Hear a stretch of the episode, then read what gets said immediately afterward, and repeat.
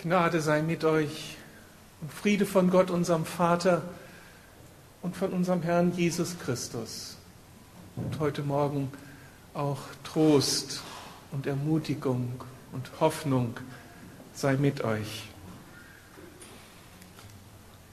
Nachdem ich vor zwei Jahren diesen schmerzlichen Abschied von meiner geliebten Schwester nehmen musste, ist mir beim Abschied nehmen von lieben Christen ein Gedanke immer wieder im Kopf, nämlich einfach dieser Satz, der Herr hatte Lust, sie oder ihn zu sich zu holen. Wir alle kennen dieses Gefühl, das uns beschleicht, wenn wir Abschied nehmen müssen von Menschen, weil sie eine lange Reise machen, wenn sie wegziehen und wir uns nicht mehr so selbstverständlich sehen oder eben, weil wir uns tatsächlich grundsätzlich von ihnen verabschieden müssen. Und da ist dieses Gefühl von Traurigkeit, ein geliebter Mensch geht, wir haben uns aneinander gewöhnt, wir sind miteinander uns unterwegs gewesen. Das alles ist uns sehr kostbar und wichtig und wenn jetzt dieser Mensch geht, dann hinterlässt das erst einmal eine Leere. Aber ich möchte euch fragen, von wem kommen denn solche Gefühle? Wie kommt es, dass wir so fühlen können? Wir können so fühlen, weil Gott, unser Vater, genau solche Fähigkeiten in uns hineingelegt hat. Und das spricht über ihn. Er hat auch solche Gefühle. Und du und ich, wir sind sein Liebesgedanke. Das ist doch unsere Überzeugung, oder? Er hat dich und mich ganz bewusst geschaffen. Da sind nicht nur biologische Prozesse abgelaufen, schematisch, sondern er hat uns geformt im Mutterleib. Er hat eine Beziehung zu uns aufgebaut. Er ist begeistert zu seinem, von seinem Kind und lässt es doch immer wieder los lässt seine Wege laufen. Er ist der Vater, der uns begleitet. Und könnte es da nicht sein, dass der Punkt kommt, wo er sagt, jetzt ist es aber genug. Jetzt will ich Nähe, noch eine andere Nähe. Jetzt will ich Blickkontakt. Jetzt reicht's. Jetzt ist die Zeit da, Abschied zu nehmen. Also ist der Tod so etwas ganz, ganz Kostbares. Der Tod heißt, jetzt sagt der Herr, jetzt werden wir persönlich. Jetzt überbrücken wir die Distanz. Jetzt kommt Nähe hinein. Ich habe Lust, mit meinem Kind, meinem Sohn, meiner Tochter Gemeinschaft zu haben. Ist das nicht ein unglaublich schöner Gedanke? Also der soll uns Trost stiften.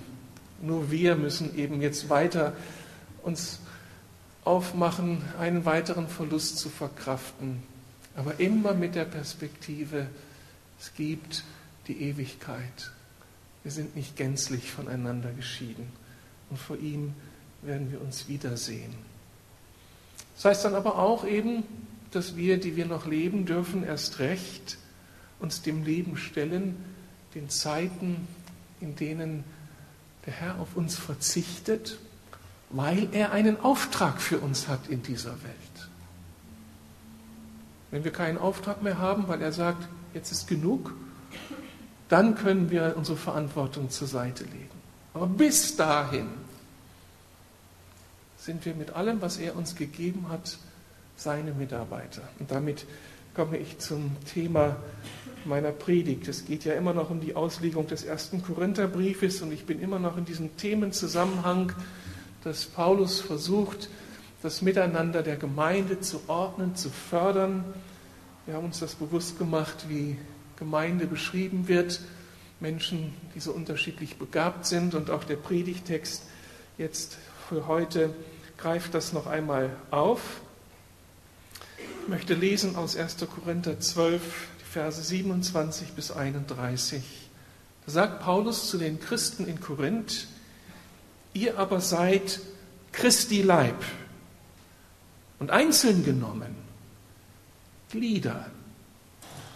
Und die einen hat Gott in der Gemeinde gesetzt, erstens zu Aposteln, zweitens zu Propheten, drittens zu Lehrern, sodann Wunderkräfte, sodann Gnadengaben der Heilungen, Hilfeleistungen, Leitungen, Arten von Sprachen.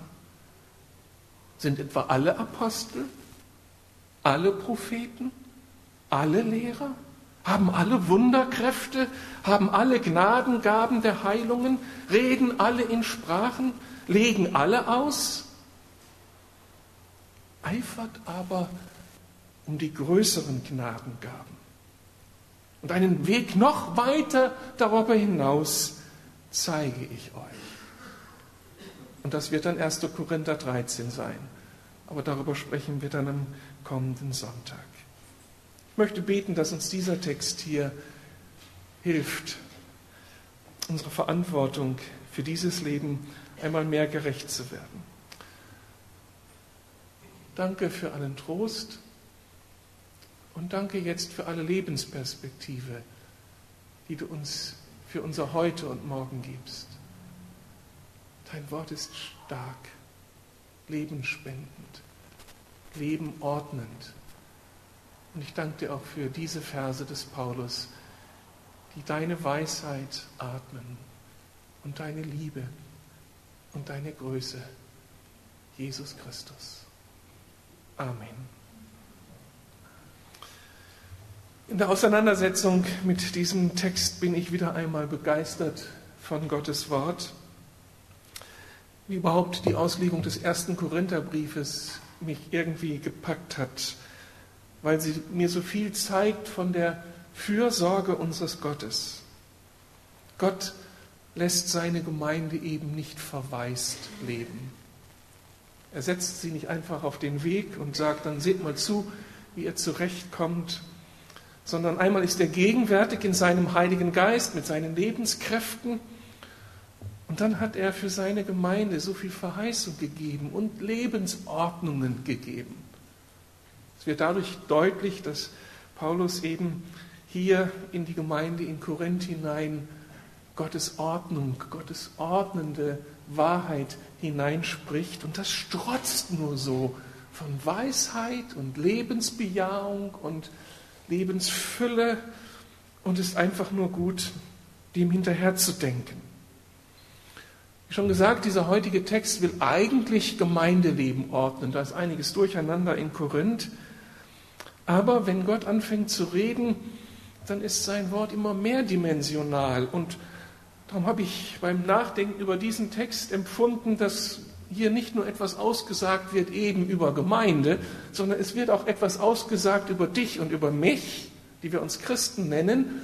Ja, letztlich wird hier etwas ausgesagt über unseren großen Gott selbst.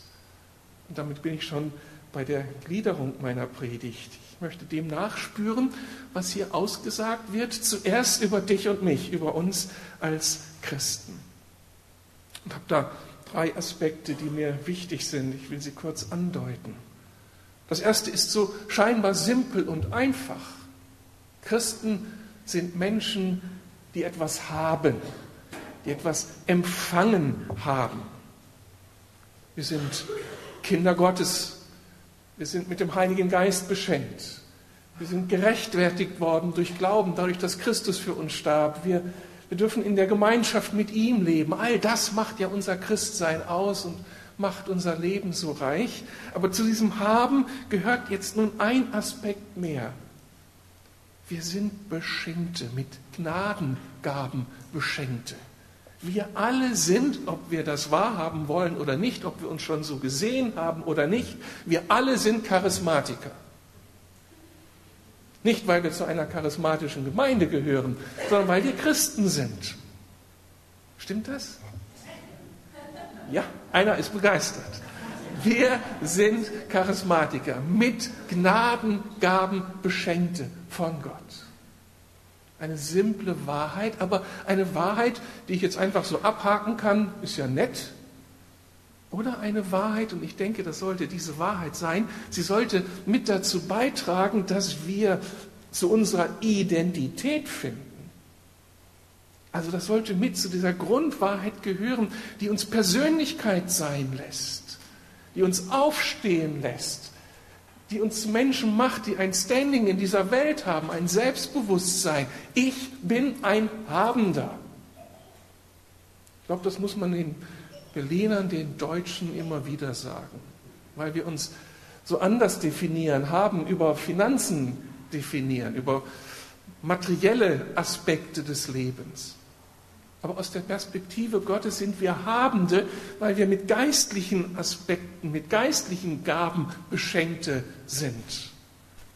Und das bedeutet, dass unglaublich viel Potenzial da ist. Und zwar so originelles Potenzial. Jeder von euch ist eine Persönlichkeit durch einen ganz speziellen Gabenmix. Und keiner ist der gleich wie der andere. Wir haben ja nicht nur eine Gabe bekommen, wir haben verschiedene Talente. Und die Zusammenmischung dieser Talente durch unseren Gott, der uns geschaffen hat im Mutterleib, ist einzigartig. Nicht nur unser Fingerabdruck ist einzigartig. Auch dieser Fingerabdruck des Heiligen Geistes, wenn er uns mit Gaben beschenkt hat, macht uns zu einzigartigen Persönlichkeiten. Kennst du deine Gaben? Weißt du, was Gott dir anvertraut hat? An Talenten, ganz natürlich, schon von Geburt an, oder was er dir anvertraut hat, dann als Grenzerweiterung. Darüber sprachen wir ja vor einigen Wochen. Kennst du diese Gaben? Ganz, ganz wichtig, weil das was Identitätsstiftendes ist, weil das dann auch was mit Berufung hat, weil das was zu tun hat mit dem Auftrag, den Gott uns anvertraut hat für diese Welt. Es hat was zu tun mit dem Rest deines Lebens. Dieser Rest soll sinnvoll, soll stark entwickelt werden, soll stark gelebt werden unter Gott, vor Gott, für diese Stadt, für die Menschen dieser Stadt.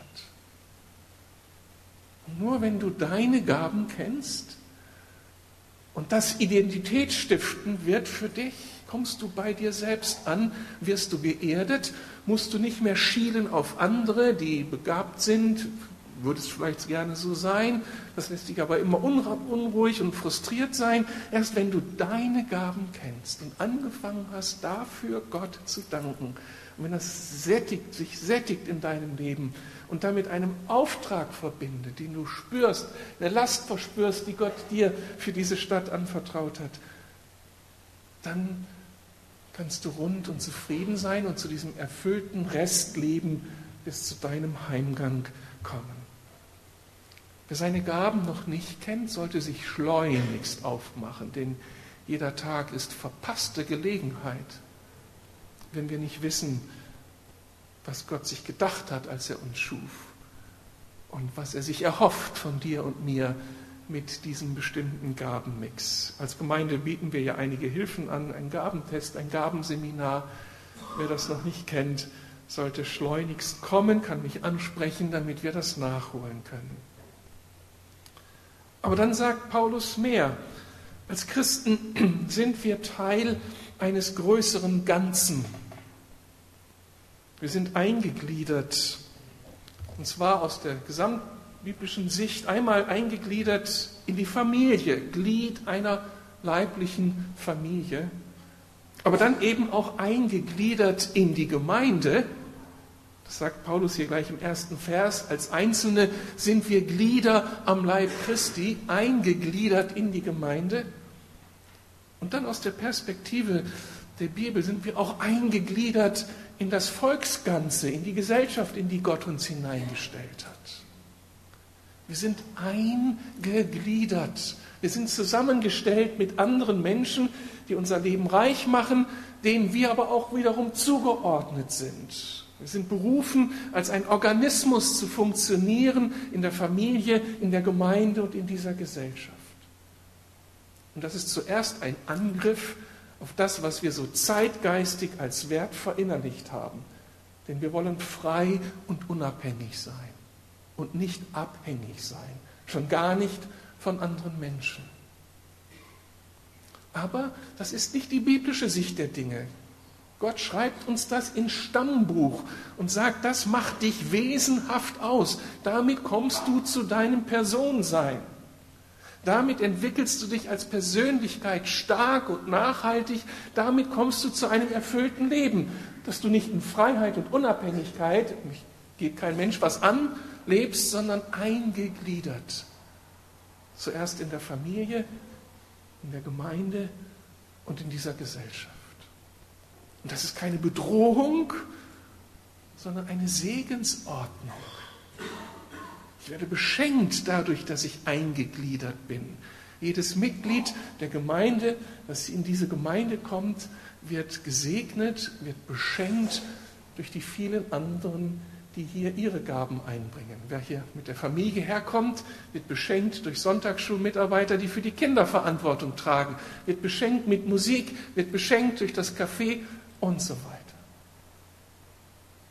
Je verbindlicher ich jetzt hier in dieser Gemeinde meine Gliedschaft, meine Mitgliedschaft wahrnehme, umso stärker werde ich gesegnet. Denn umso fester sind die Beziehungen. Und umso intensiver kann ich als Persönlichkeit wachsen. Wenn ich nur als Beobachter komme, passiert mir hier nichts, ist alles unbedrohlich, gehe ich wieder weg, wenn ich mich hier engagiere, werde ich herausgefordert, werde ich, ärgere ich mich, werde ich verletzt, ich muss darauf reagieren, ich muss vergeben, ich muss Versöhnung üben. Das lässt mich als Persönlichkeit stark werden, erwachsen werden, in der Realität ankommen und es hilft mir, den Realitäten des Alltags gerecht zu werden. Eine Segensordnung. Es ist stark eingegliedert zu sein. Und wir profitieren ungemein ohne Eingliederung, ohne soziale Beziehungen, die verbindlich gelebt werden, gibt es kein Wachstum, kein Reifen, kein Reifen, kein Persönlichkeit werden und am Ende eben auch keine Nachhaltigkeit, dass ich ein erfülltes Leben bis zum Ende leben kann. Gleichzeitig ist diese Ordnung des Eingegliedertseins natürlich auch eine Verantwortungsordnung, hat eine Verantwortungsstruktur. Ich empfange nicht nur durch die anderen, sondern als Glied am Leib in der Familie, Gemeinde, Gesellschaft trage ich jetzt auch Mitverantwortung. Das klingt erstmal nach Last, nach Aufgabe. Ich muss was leisten. Ja, Last, Verantwortung, ich muss was leisten. Aber genau das formt jetzt wieder Persönlichkeit. Dazu sind wir berufen. Mitverantwortung zu tragen. Das adelt unser Leben. Gott mutet mir zu und traut mir zu, dass ich Lasten tragen kann für andere, mit anderen zusammen. Ist doch ganz stark. Damit kommt eine Würde auf unser Leben. Ja, ich bin eingegliedert, ich trage Mitverantwortung. Ich bin nicht einfach nur, der so hinterhergeschliffen wird und irgendwie mit dabei ist. Nein, ich trage Verantwortung dafür, dass Familie, Gemeinde, Gesellschaft funktioniert. Und da bin ich unverzichtbar, so haben wir uns bewusst gemacht. Wieder etwas Identitätsstiftendes. Und je mehr wir bereit sind, diese Verantwortung auch wirklich anzunehmen, neben dieser Segenstruktur, umso stärker können wir uns in dieser Welt verkaufen, umso sinnerfüllter und tragfähiger wird der Rest unseres Lebens. Wer kommt hier Sonntag für Sonntag zur Gemeinde und ist noch nicht eingegliedert, sondern eher in einem Beobachterstatus oder in einem Konsumentenstatus? Das kann eine Weile richtig sein. Aber von irgendeinem Zeitpunkt an muss eine Entscheidung getroffen werden. Sonst komme ich nicht wirklich voran, sonst werde ich nicht Teil dieser Segens- und Verantwortungsstruktur, die ich aber unbedingt brauche, um als Persönlichkeit zu wachsen. Bitte komm aus diesem Zuschauen heraus und stell dich der Verantwortung. Wir begehren das, weil Gott dich begehrt als Glied an seinem Leib etwas Wunderbares, was über unser Leben hier ausgesagt ist. Und das Dritte, was ich hier entdeckte, entdecke, Christen sind nie fertige Persönlichkeiten, irgendwann abgeschlossen und dann sind wir angekommen und jetzt leben wir den Rest herrlich und in Freuden. Wir sind nie fertig. Wir sind immer offen für Neues, für mehr. Das entnehme ich der Tatsache, dass Paulus hier den Christen in Korinth sagt, eifert nach den geistlichen Gaben.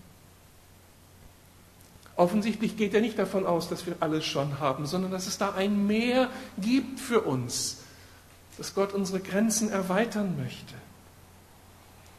Einmal was unsere Gaben und Fähigkeiten angeht, aber dann natürlich auch was unseren Charakter angeht. Gott will uns weiter formen, noch schöner machen. Das deutet sich dann mit dem letzten Vers in unserem Text an, wenn Paulus davon spricht, dass er noch einen höheren Weg, noch einen schöneren Weg für seine Leute hat, wenn er dann eben auf die Liebe Gottes zu sprechen kommt, die uns charakterlich verändert, die uns wachsen lässt zu liebenswürdigen Persönlichkeiten, die erfüllt sind mit dem Wesen Gottes. Und ich habe so empfunden, dass das etwas ist, was ich besonders unserer linken Fraktion zusprechen soll. All die jetzt so ab 60 sind, setzen sich jetzt mal hier auf die linke Seite, zumindest so im Geist. Ich weiß nicht, ob hier im großen Kreis welche sind. Also hier sitzen unsere Geschwister hauptsächlich, die älter sind als 60 Jahre, denke ich mal.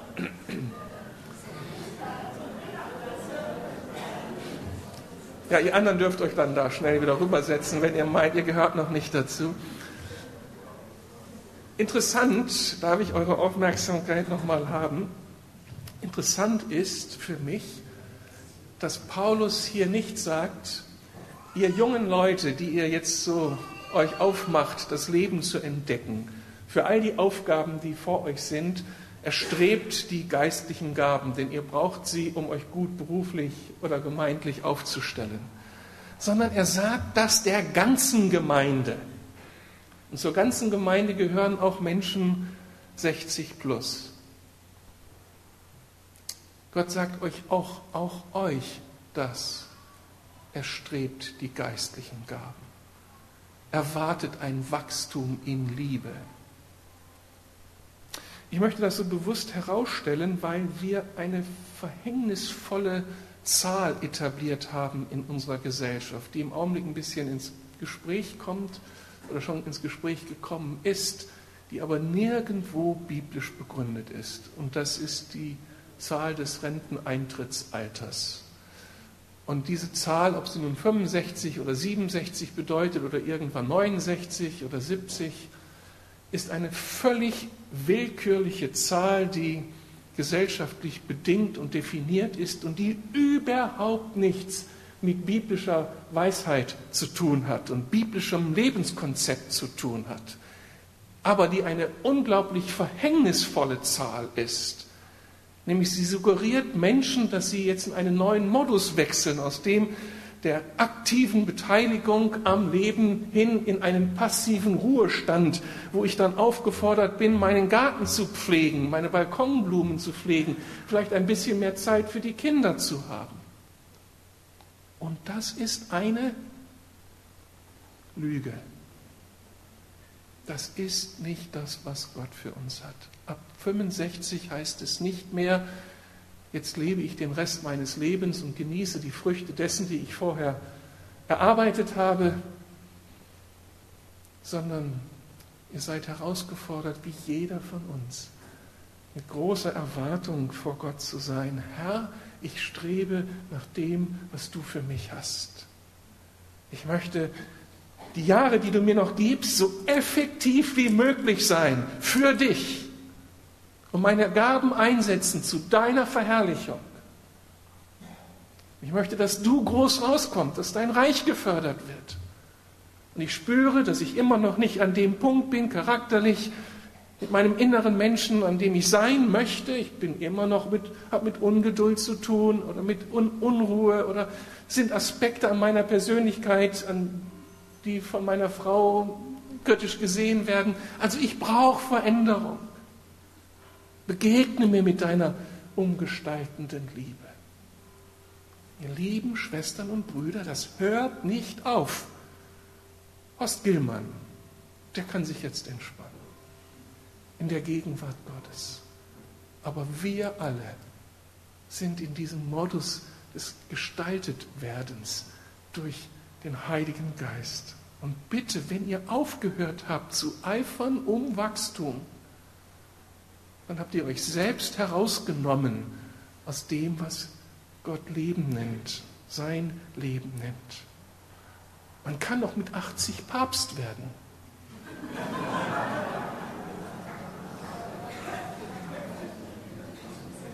Man kann doch mit 84, wie gestern Abend Herbert Blomstedt in der Philharmonie, ein großartiges Bruckner-Konzert geben. Und noch ganz viele große Werke der klassischen Musik nicht dirigiert haben, aber dirigieren wollen, hat er in einem Interview gesagt. Mit 84 Jahren. Gott hat dieses Potenzial in uns angelegt, dass wir wachstumsfähig sind und begehrt Männer und Frauen, die aufstehen und sagen, hier bin ich, Herr, sende mich. Auch mit 60, auch mit 85. Das soll unsere Identität ausmachen. Ich habe Biss, ich stehe im Leben und bin kein Gartenzwerg, der tot ist.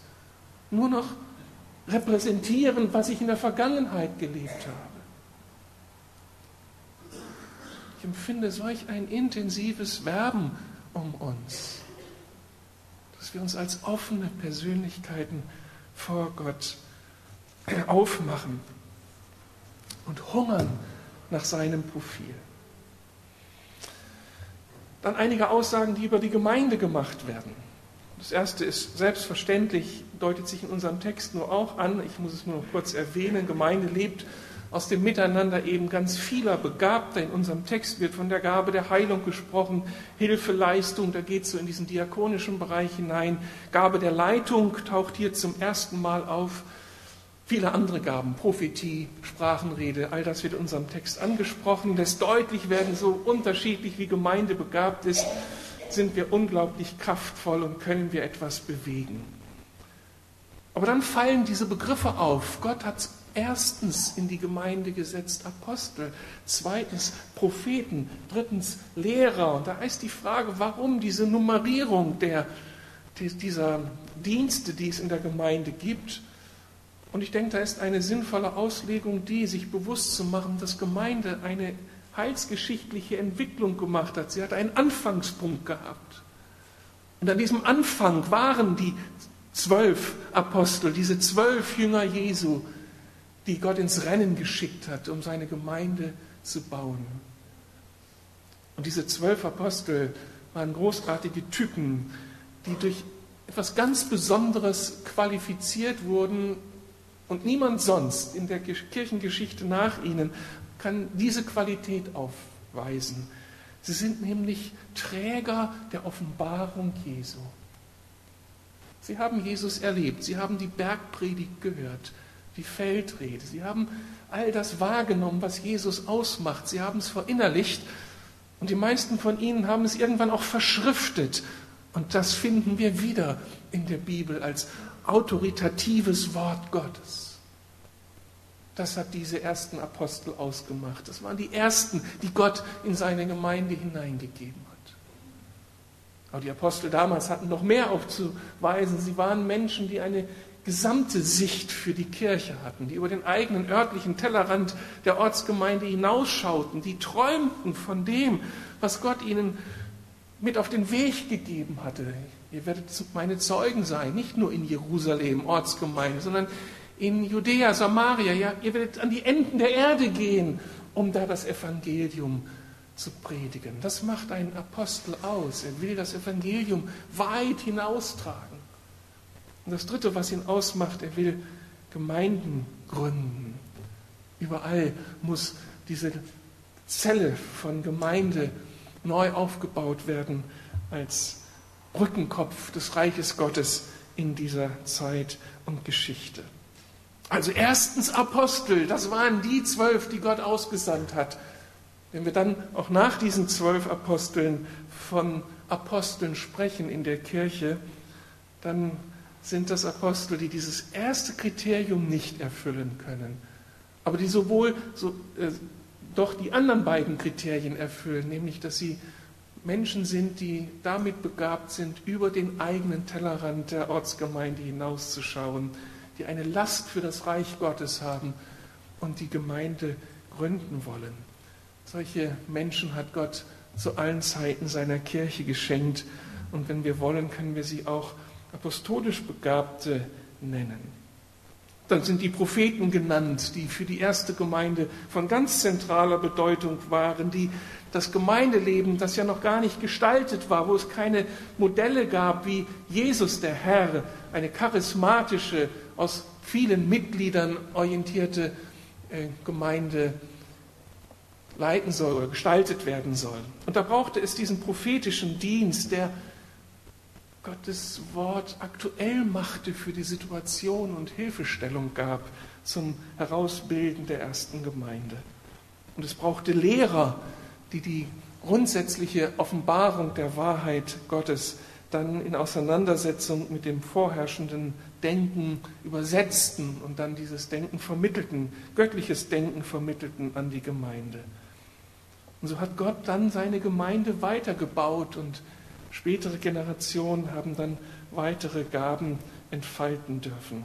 Gott baut seine Gemeinde Schritt für Schritt. Ein dritter Aspekt, der ausgesagt wird über die Gemeinde, wir können daran, an, dem, an der Tatsache, dass hier einmal von Aposteln, Propheten, von Lehrern und auf der anderen Seite von Gaben gesprochen wird, eine Gabe der Hilfeleistung, eine Gabe der Leitung, das zum Anlass nehmen, festzustellen, dass Gemeinde immer durch unterschiedliche Menschen gebaut wird. Die einen arbeiten ehrenamtlich, bringen ihre Gabe ein, nach Maßgabe ihrer Zeit und ihrer Kraft. Und dann andere, das sind dann die wenigeren, sie arbeiten, sie bringen ihre Gaben ein im Rahmen eines bezahlten Dienstamtes. Sie bringen nicht nur gelegentlich ihre Gaben ein, wie die meisten, die viele andere Verantwortung in dieser Welt tragen, in Beruf und Familie, sondern sie bringen ihre Gaben vornehmlich, hauptsächlich im Kontext von Gemeinde ein und dann wird aus der Gabe ein Dienstamt, das einfach heißt, sie bringen ihre Gabe intensiver ein in die Gemeinde und können dafür bezahlt werden, wie 1. Korinther 9 eben auch deutlich macht. Also die Struktur, die wir als Gemeinde bis heute finden, ist eine neutestamentliche Struktur. Wir leben von dem Miteinander so vieler und einige leben ihre Gabe ganz konzentriert auf Gemeinde und füllen damit ein Dienstamt aus. Ein vierter Aspekt, der mir noch wichtig wird aus diesem Beschreiben von Gemeinde, die Gabenausstattung einer Gemeinde macht jede Gemeinde ganz einzigartig. Und es ist so wichtig, dass wir nicht Gemeinden miteinander verrechnen, sondern dass jede Gemeinde begreift, was hat Gott uns denn geschenkt? Und was hat er uns geschenkt? Was heißt das für die Berufung, die diese Gemeinde hat? Wenn eine Gemeinde von einem evangelistischen Leiter geleitet wird, von besonders evangelistischen Persönlichkeiten geprägt wird, wird diese Gemeinde völlig anders aussehen, als wenn eine Gemeinde geleitet wird von jemandem, der ein, eine Last für Randgruppen in der Gesellschaft hat und sich besonders den Armen zuwendet. Und eine Gemeinde, die von einem apostolisch begabten Leiter geleitet wird, wird noch einmal völlig anders aussehen. Wir müssen diese Unterschiede wahrnehmen. Und für uns als Lukas-Gemeinde ist es wichtig, dass wir begreifen, was hat Gott denn in unsere Gemeinde hineingelegt. An Gaben, an Kräften und an, damit auch an Aufgaben. Und hier möchte ich nochmal einen Gedanken bewusst machen, damit ihr auch versteht, die ihr zur Lukas-Gemeinde gehört, was Gott unserer Gemeinde aufgetragen hat. Mir ist gerade jetzt bei der Auseinandersetzung mit diesem Text so sehr schön tief bewusst geworden, dass offensichtlich das Wahrheit ist, dass Jesus seine Gemeinde baut. Und Jesus hat auch die Lukas-Gemeinde gebaut. Ich habe es daran festgestellt, dass ich wahrnehme, wie diese Gemeinde von Gott lange Zeit, über viele Jahrzehnte platziert wurde im Herzen der Stadt. Und immer eine Gemeinde war, die Menschen aus ganz Berlin sammelte. Anders als Gemeinden, die irgendwo am Stadtrand den Kiez vor Augen haben und Menschen dort angesprochen haben. Die Lukasgemeinde war immer Gemeinde, da trafen sich Menschen aus der ganzen Stadt und die ganze Geschichte dieser Gemeinde hat immer wieder gezeigt, dass wir betroffen waren, besonders betroffen waren von dem, was uns gesellschaftspolitisch umgab. Die Teilung der Stadt hat zu einer Teilung unserer Gemeinde geführt. Wir waren immer von dem, von dem betroffen, was Gesamt-Berlin ausmachte. Und dann hat Gott uns eine Vision für Gesamt-Berlin gegeben, indem er uns beauftragte, Gemeinden zu gründen für die Stadt. Und jetzt kommt der Clou. Jesus baut seine Gemeinde. Und er hat in diese Gemeinde 1979 einen Pastor berufen, der eine apostolische Begabung hatte und keiner wusste es. Und er selbst wusste es auch nicht. Aber diese Begabung, eine Sicht für den ganzen Leib zu haben, für die ganze Kirche, für die ganze Stadt und darüber hinaus und diese Sehnsucht, dass überall Gemeinden gegründet werden. Und auf einmal wird das klar und Gott vertraut der Gemeinde durch diesen Pastor mehr Verantwortung für die Stadt an dass wir heute als Ziel formulieren, wir wollen 22 Gemeinden gegründet sehen in, als Lukas-Gemeinde. Das ist die Beschreibung einer apostolisch geprägten, von einer apostolischen Leiterschaft geprägten Gemeinde. Es würde keine Gemeinde formulieren als Ziel, die ein anderes Leitungsteam hat. Das macht uns charakteristisch. Und das ist nicht dadurch gekommen, dass ich jetzt hier mich positioniere, sondern ich habe empfunden, der Herr hat hier eine Berufung vorbereitet für die Gemeinde und hat dafür gesorgt, dass hier ein Pastor landet mit dieser notwendigen Begabung, ohne dass die damaligen wussten, dass das notwendig sein würde für diese Berufung.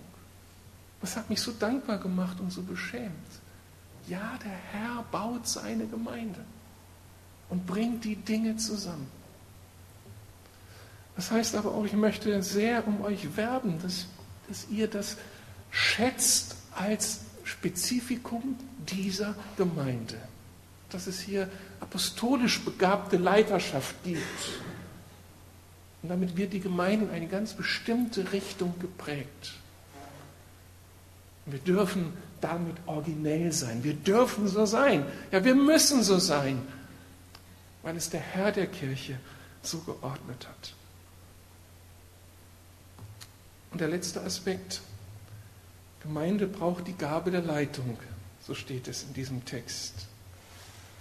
Das ist so klar, wenn Gemeinde aus so vielen Gaben besteht und jede Gabe auch eine bestimmte Leidenschaft in sich birgt, dann muss das alles irgendwie zusammengehalten werden. Denn jeder, der leidenschaftlich seine Gabe lebt, möchte, dass mit seiner Gabe möglichst, mit seinem Dienst möglichst viel in der Gemeinde geschieht. Diese Gabe soll möglichst viel Raum haben und braucht möglichst viel finanzielle Zuwendung. Ist doch klar, wenn ich ein Evangelist bin, dann will ich, dass die ganze Gemeinde evangelisiert. Wenn ich ein Lehrer bin, will ich, dass am Sonntag anderthalb Stunden gepredigt wird und nicht nur 35 Minuten. Und das muss jetzt alles irgendwie harmonisiert werden, miteinander zusammengebracht werden, wenn wir so unterschiedlich begabt sind, wenn wir so unterschiedliche Interessen haben. Und dazu braucht es die Gabe der Leitung, denn sonst kommt es zu dem Problem der Gabenübertragung. Ich denke, dass jeder so sein muss, wie, wie ich es bin. Und dann gibt es Not und Schwierigkeiten in der Gemeinde. Paulus sagt, wir brauchen die Gabe der Leitung und der, die Leitung fungiert als Steuermann. Das ist der Begriff, den Paulus hier gebraucht. Und der Steuermann, er kennt den Kurs der Gemeinde, er weiß, wo kommt die Gemeinde her. Er sieht den roten Faden, der vor Jahren und Jahrzehnten angefangen wurde zu knüpfen. Und die Leitung knüpft diesen roten Faden weiter und kennt das Ziel und hat das Ziel vor Augen, das Gott gegeben hat. Gott hat uns das Ziel gegeben, Gemeinden zu gründen. Darum müssen wir dieses Ziel fixieren und müssen alle anderen Gaben dem zuordnen und das ausbalancieren. Und wir müssen uns davor hüten, dass wir einen Schlingerkurs fahren. Mal ist uns das wichtig, mal ist uns das wichtig. Gemeinde leitet, Gemeinde fokussiert. Ohne dem wird Gemeinde geschwächt. Für mich ein Ausdruck der Weisheit Gottes. Wenn wir diese Gaben, die Gott seiner Gemeinde schenkt, dann auch berücksichtigen und ihnen den Raum geben. Damit komme ich zum Schluss. Ich finde diesen Abschnitt unglaublich interessant in der Weise, dass ich überrascht bin, immer wieder überrascht bin von der Größe Gottes, der sich auf das Risiko Mensch einlässt. Gott lässt sich auf das Risiko Mensch ein. Wenn er seine Gemeinde so unterschiedlich begabten Menschen anvertraut. Er vertraut mir an, die Gemeinde in diese Richtung Gemeindegründung zu führen. Mir, der ich doch ein Versager bin, ein Sünder bin, begrenzt in jeder Beziehung. Er vertraut dir mit deiner Gabe einen ganz bestimmten Dienst an. Wenn er es machen würde, würde es doch perfekt sein, oder? Was würden wir uns an Stress ersparen? Was würden wir an Zeit einsparen, die wir verlieren, bloß weil wir Menschen sind und so schwerhörig sind oder so dickköpfig sind? Er könnte den Job so viel einfacher erledigen. Er könnte seine Engeln befehlen und es wäre alles viel entspannter. Aber er sagt, ich will mit dir meine Gemeinde bauen. Was sagt das über Gott? Dass er großartig ist, dass er entspannt zuschaut und nicht unter Druck ist. Er teilt das mit uns. Er traut dir und mir was zu. Und wenn wir Fehler machen, hat er längst eingeplant. Und er sagt trotzdem, gibt für mich keine Alternative. Ich will mit dir meine Gemeinde bauen. Ich finde das stark, dass ich so einen Herrn habe. Und ich finde auch stark, dass seine Ordnung, die wir gerade so ein bisschen entfaltet haben für die Gemeinde, letztlich einfach sein Wesen widerspiegelt. Wenn wir sagen, dass Gemeinde heißt Einheit in Vielfalt, viele, viele Gaben und trotzdem ein Leib, der miteinander organisch arbeitet. Das ist ein tolles Konzept, aber ein Konzept, das nur widerspiegelt, was Gott in sich selbst ist. Der Vater, der Sohn, der Heilige Geist, unterschiedliche Funktionen und sie sprechen eine Sprache. Sie bilden eine Einheit, die tiefer nicht sein kann. Und das dürfen wir widerspiegeln. Also unser Chef ist total authentisch. Das, was er von uns will, das lebt er selbst. Und darin ist Jesus, unser Herr, unser Gott, so vertrauenswürdig. Ich möchte unter keinem anderen leben. Nichts, was er von mir, von uns möchte, ist nicht in seiner Person bereits vorab gebildet und in ihm begründet. Wir haben einen herrlichen Herrn, mit dem wir unterwegs sind. Und dieser Herr ist eben und bleibt der Herr seiner Gemeinde,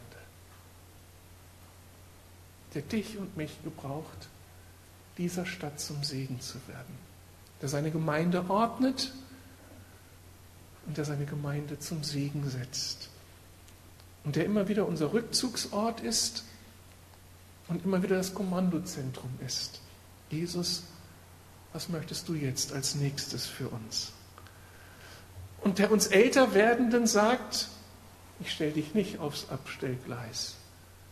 Erwarte von mir noch mehr. Erwarte Wachstum. Beteilige dich an der gemeinsamen Verantwortung für das, was wir Gemeinde Jesu nennen dürfen. Ich bin so dankbar für diesen kostbaren Herrn und Gott. Amen.